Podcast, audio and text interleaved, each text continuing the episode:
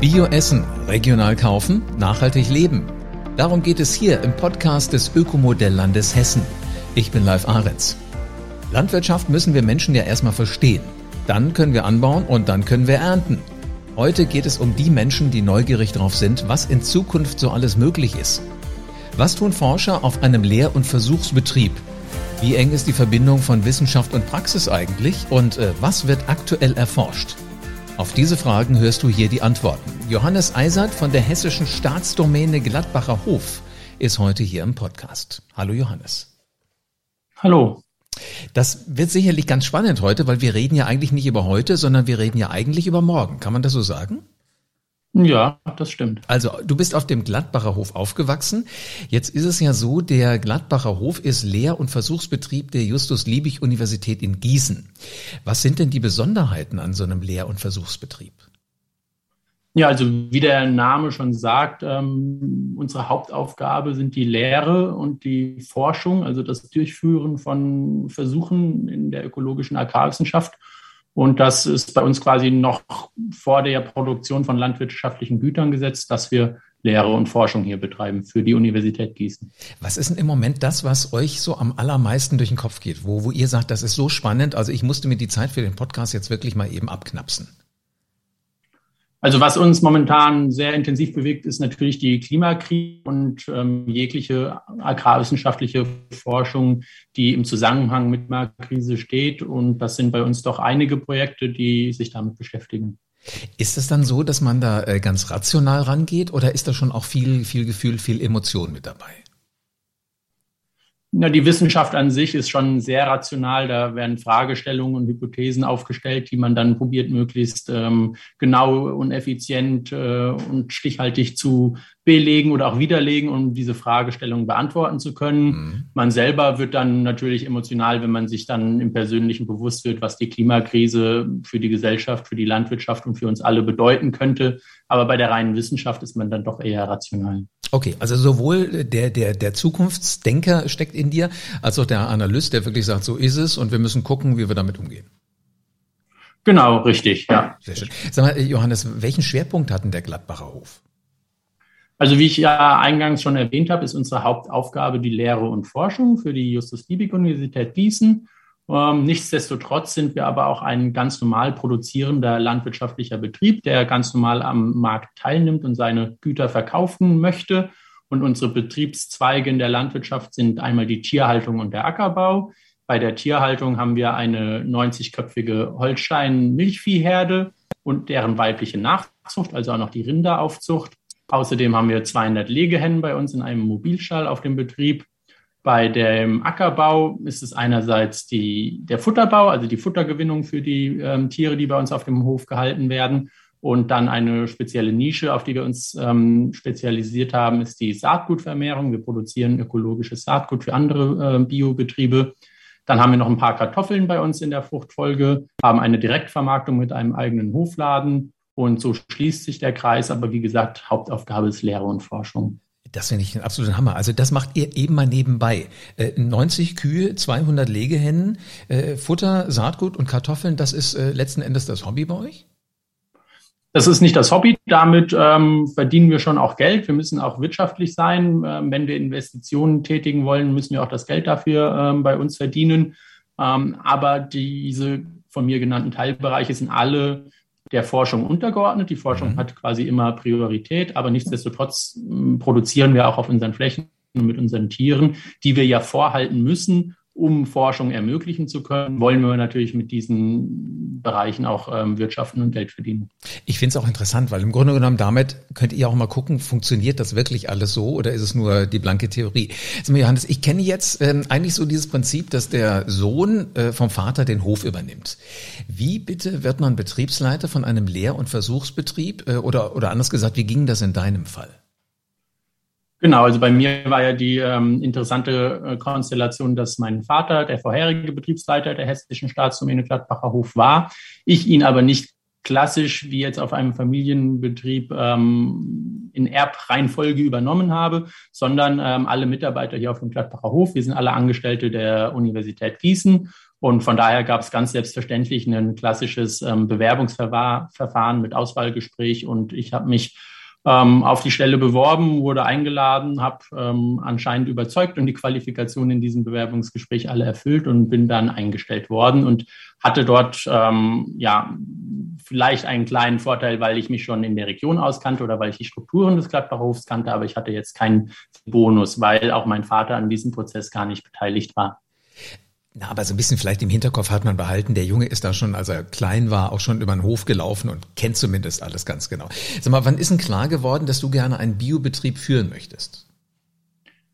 Das ist bei mir schon ziemlich lange klar geworden. Also ich habe mich nach dem Abi dafür entschieden, eine Ausbildung als Landwirt zu machen, war dann auch erstmal auf zwei Biobetrieben, habe danach Agrarwissenschaften erst in Kiel studiert, im Bachelor. Das waren in Anführungszeichen konventionelle Agrarwissenschaften ähm, aber schon immer mit dem Hintergedanken, dass für mich eigentlich nur die Biolandwirtschaft in Frage kommt und habe mich dann auch in meinem Masterstudium äh, an der BOKU in Wien auf ökologische Agrarwissenschaften spezialisiert. Und schon recht früh in meinem Werdegang nach dem Abitur war eigentlich klar, ich möchte gern in der praktischen Landwirtschaft tätig werden. Und für mich kam dann eigentlich von Anfang an immer nur in Frage, auf ökologisch wirtschaftenden Betrieben tätig zu sein. Wenn du das jetzt mal so in einen Satz zusammenfassen müsstest, was ist denn für dich der, der Kick, die Herausforderung an allem, was ökologisch, was bio ist?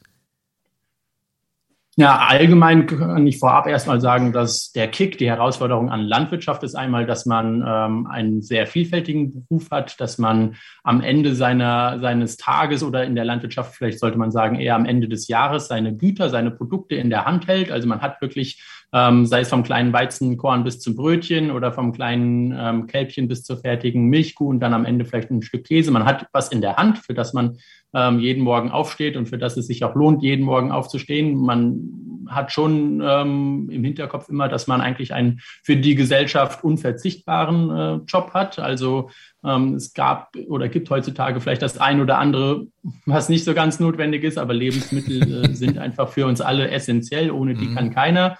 Ähm, eine sehr schöne Herausforderung ist, dass man dem Wetter ausgesetzt ist. Das ist natürlich auch ein bisschen Risiko und nicht immer leicht, aber das macht es auch äh, spannend und vielfältig, dass nicht immer alles vorhersehbar und planbar ist. Und einfach diese Vielfältigkeit, gerade auf so einem gemischten Betrieb wie dem Gladbacher Hof, ähm, das ist einfach einzigartig. Und gerade die Ökolandwirtschaft ähm, ist für mich nochmal im Speziellen ähm, einfach zu wissen, okay, ich probiere das Produzieren von landwirtschaftlichen Gütern mit möglichst wenig ähm, Ressourcenverschwendung, mit möglichst wenig Inputs aus synthetischer Herstellung ähm, hinzubekommen. Ich probiere im Einklang mit der Natur und dem Wetter und den mir gegebenen Faktoren hier auf meinem Betrieb ähm, möglichst nachhaltig zu wirtschaften und dann auch Lebensmittel und Produkte zu erzeugen, von denen ich weiß, ja, die sind 1A Qualität, die kann ich selber so konsumieren, die kann ich auch ruhigen Gewissens an jeden anderen abgeben. Hm. Das klingt jetzt alles so, so ganz einfach, so, so locker flockig, äh, wenn du davon erzählst.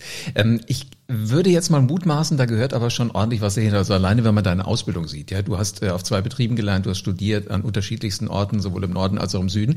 Ähm, wenn du das alles zusammenführst, was ist dein Geheimnis? Wie führst du diesen Betrieb? Ja, ich glaube, in der Landwirtschaft ist schon auch viel Leidenschaft notwendig, weil es ähm, in der praktischen Landwirtschaft eigentlich eine, nie ein planbarer 40-Stunden-Job ist, äh, der quasi montags früh um acht anfängt und freitags um vier zu Ende ist, sondern es gibt sehr viel Unvorhersehbarkeiten und sehr viel ähm, Risiko und auch nicht planbare Dinge. Und dafür braucht man Leidenschaft. Ähm, das ist ganz wichtig. Ähm, mit der Leidenschaft hält man quasi sich selbst die Motivation hoch, ähm, all diese Tätigkeiten jeden Tag ähm, auszuführen.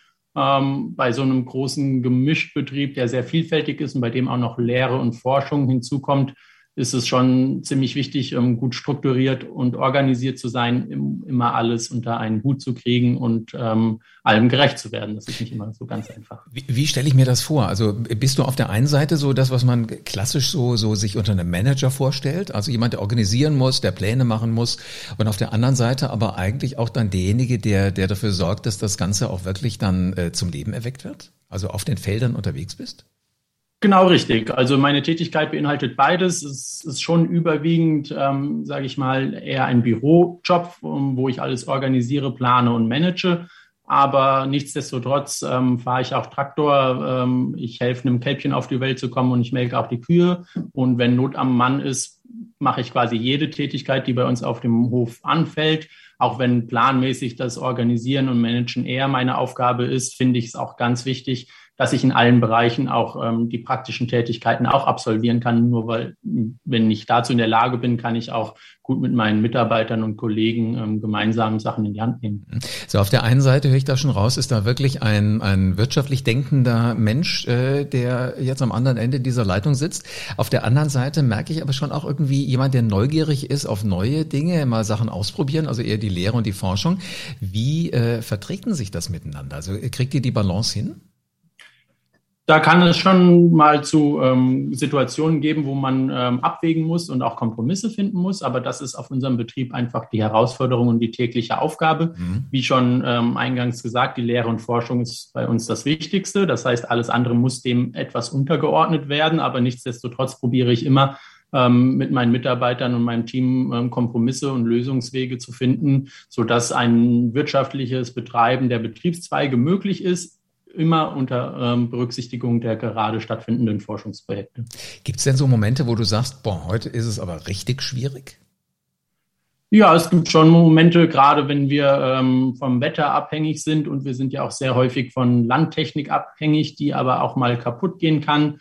Und ähm, da gibt es schon Momente, wenn mitten in der Ernte auf einmal ein Gewitterschauer heranzieht und dann auch noch die Erntetechnik versagt, da könnte man schon manchmal dann äh, in die Tischkante beißen. das ist jetzt sehr höflich ausgedrückt. Ich glaube, du hattest gerade das ähnliche Bild, was ich auch hatte, und das würde jeder jetzt gerade gehabt haben. Da möchtest du laut mal hm schreien, wahrscheinlich. Ähm, sag mal, wenn, wenn da so zwei Herzen in deiner Brust schlagen, das Wirtschaftliche für den Betrieb, aber auch das Lehre und Forschung, kann man da sagen, das eine hat Vorrang vor dem anderen? Ja, bei uns schon. Also die, die Lehre und Forschung hat Vorrang ähm, und das ermöglichen wir auch alles, dass jede Forschungsanfrage, jedes Projekt, was die Wissenschaftler der Uni Gießen, aber auch anderer Universitäten oder anderer Institute und Institutionen bei uns durchführen wollen, dass es im Rahmen des Möglichen, es muss immer sinnvoll sein und auch in, im Betrieb realisierbar sein, dass das bei uns stattfinden kann. Mhm. Und dem werden dann auch ähm, die alltäglich stattfindenden ähm, Betriebsarbeiten untergeordnet, ja. Also wirklich äh, spannende Geschichten. Jetzt bin ich aber neugierig. Was habt ihr denn so alles äh, auf der Forschungsseite drin? Erzähl doch mal ein bisschen was über eure Forschungsprojekte. Wo, wozu seid ihr aktuell da am Forschen? Ja, wir haben da momentan einige Projekte, die ähm, recht innovativ sind und auch ähm, einzigartig. Ähm, da kann man einmal das Agroforst nennen. Wir haben derzeit auf dem Gladbacher Hof schon zwei Agroforst-Systeme angelegt sind derzeit in der Planung eines dritten Agroforstsystems. Ähm, Agroforst ist auch eine Thematik, die ganz klar ähm, mit zum Forschungsschwerpunkt Klimawandel, klimaresiliente, nachhaltige Agrarsysteme ähm, mit zu zählen ist. Des Weiteren haben wir derzeit äh, ein sehr, sehr großes Projekt im Bereich der Milchviehhaltung.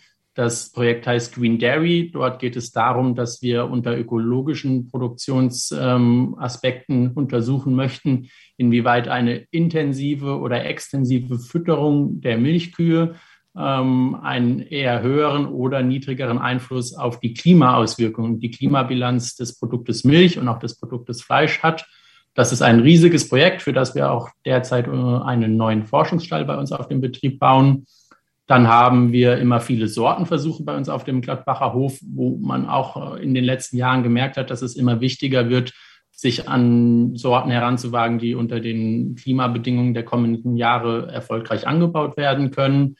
Dann haben wir Versuchsprojekte zum Beispiel, die den Gemüseanbau unter einer Milch, Mulchschicht untersuchen, um äh, wassersparende, humusaufbauende ähm, Gemüseanbausysteme zu erforschen, einfach nur mal um eine Handvoll unserer vielfältigen Forschung zu nennen. Ich wollte gerade schon sagen, also das hört ja gar nicht auf. Das, das klingt ja wie äh, die, die Arbeit für einen ganzen Landstrich. Sag mal, äh, von, mit einigen Dingen kann ich was anfangen, also zum Beispiel mit, mit einem Forschungsstall, aber was mir gar nicht sagt, ist Agroforst-System, was ihr da testet. Was bitte muss ich mir darunter vorstellen?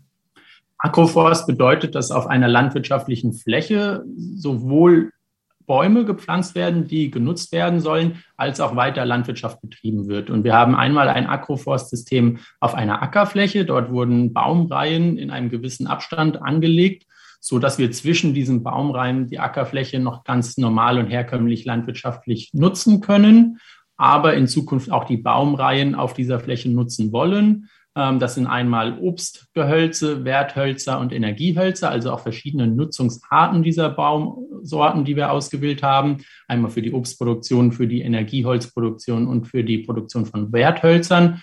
Und ähm, unsere wichtigste Fragestellung ist eigentlich bei, diesen, bei dieser Thematik, inwieweit die Agroforstsysteme ähm, Einfluss auf die Ackerflächen unter ihnen oder neben ihnen liegend haben können. Das beeinflusst zum Beispiel den Wasserhaushalt, das beeinflusst zum Beispiel den Humushaushalt im Boden, das beeinflusst auch das Ertragspotenzial der Kulturen zwischen den Reihen. Also da gibt es ganz vielfältige Fragestellungen, die wir ähm, dort beantworten möchten.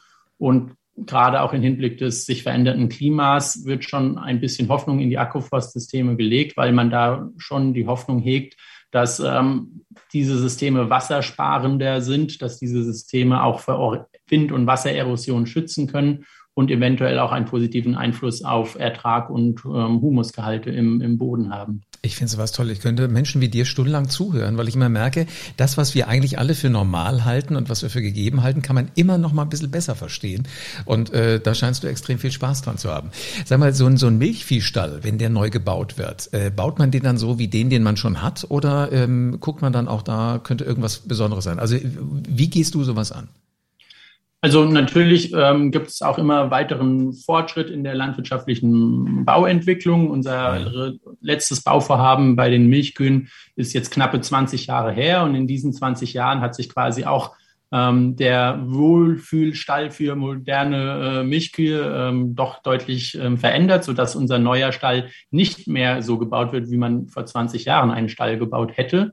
Ähm, und hinzu kommt auch noch, dass unser Stall explizit für Forschungsfragen ausgelegt wird und deswegen einige Besonderheiten mit sich bringt, die auch ein herkömmlicher ähm, Milchviehhaltender Betrieb so in seinem Privatstall, sage ich mal, nicht ähm, umsetzen würde. Also so wie ich mir jetzt einen Stall vorstelle oder wie ich auch schon mal drin war, hast du auf beiden Seiten äh, die, die Tiere stehen und in der Mitte ist immer Platz, wo, wo das Futter verteilt wird, reintransportiert wird, vom Heuboden runterfällt.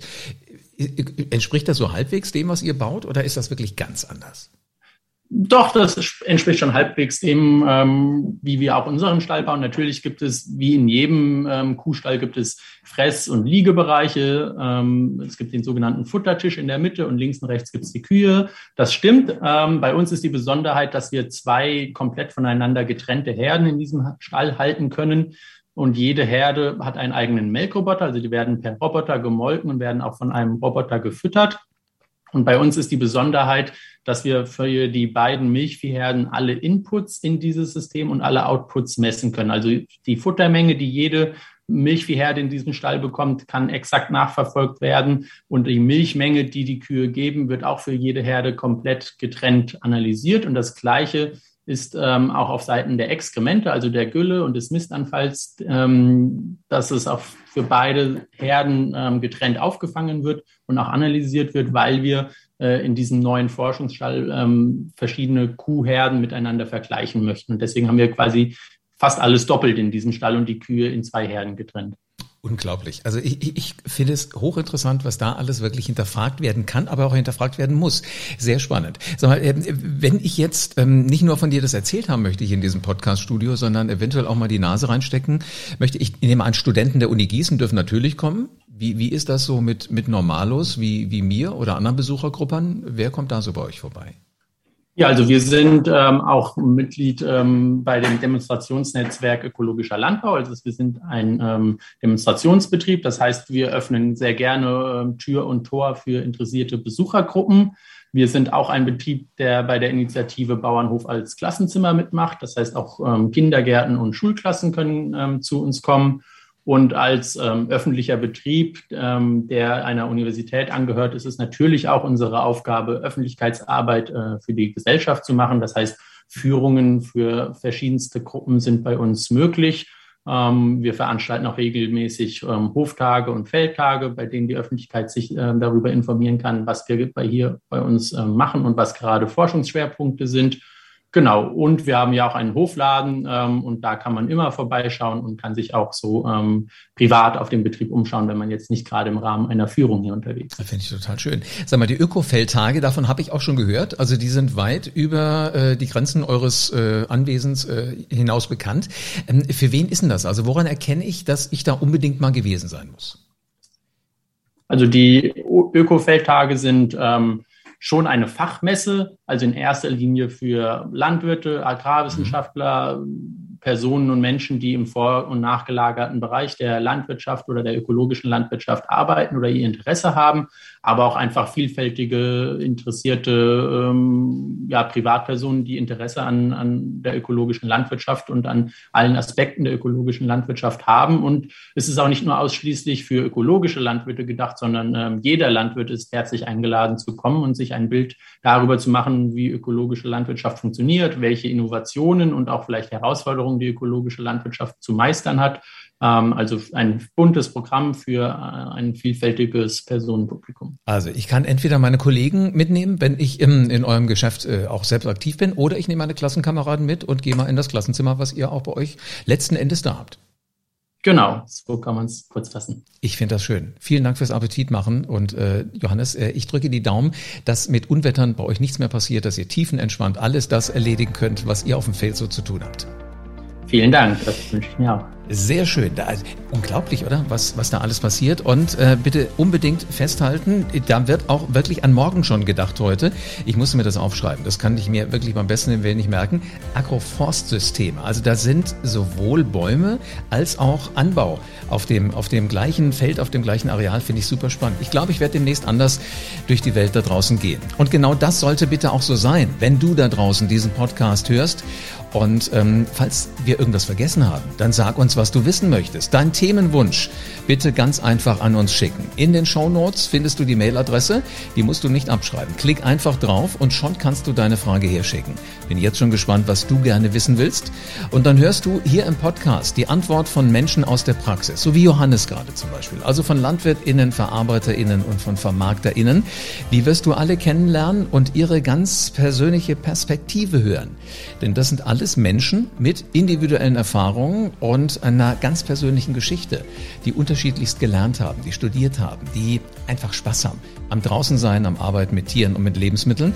Das wird dann quasi eine Reise für dich vom Acker bis zu deinem Teller. Und damit du keine Folge verpasst, abonniere diesen Podcast am besten jetzt.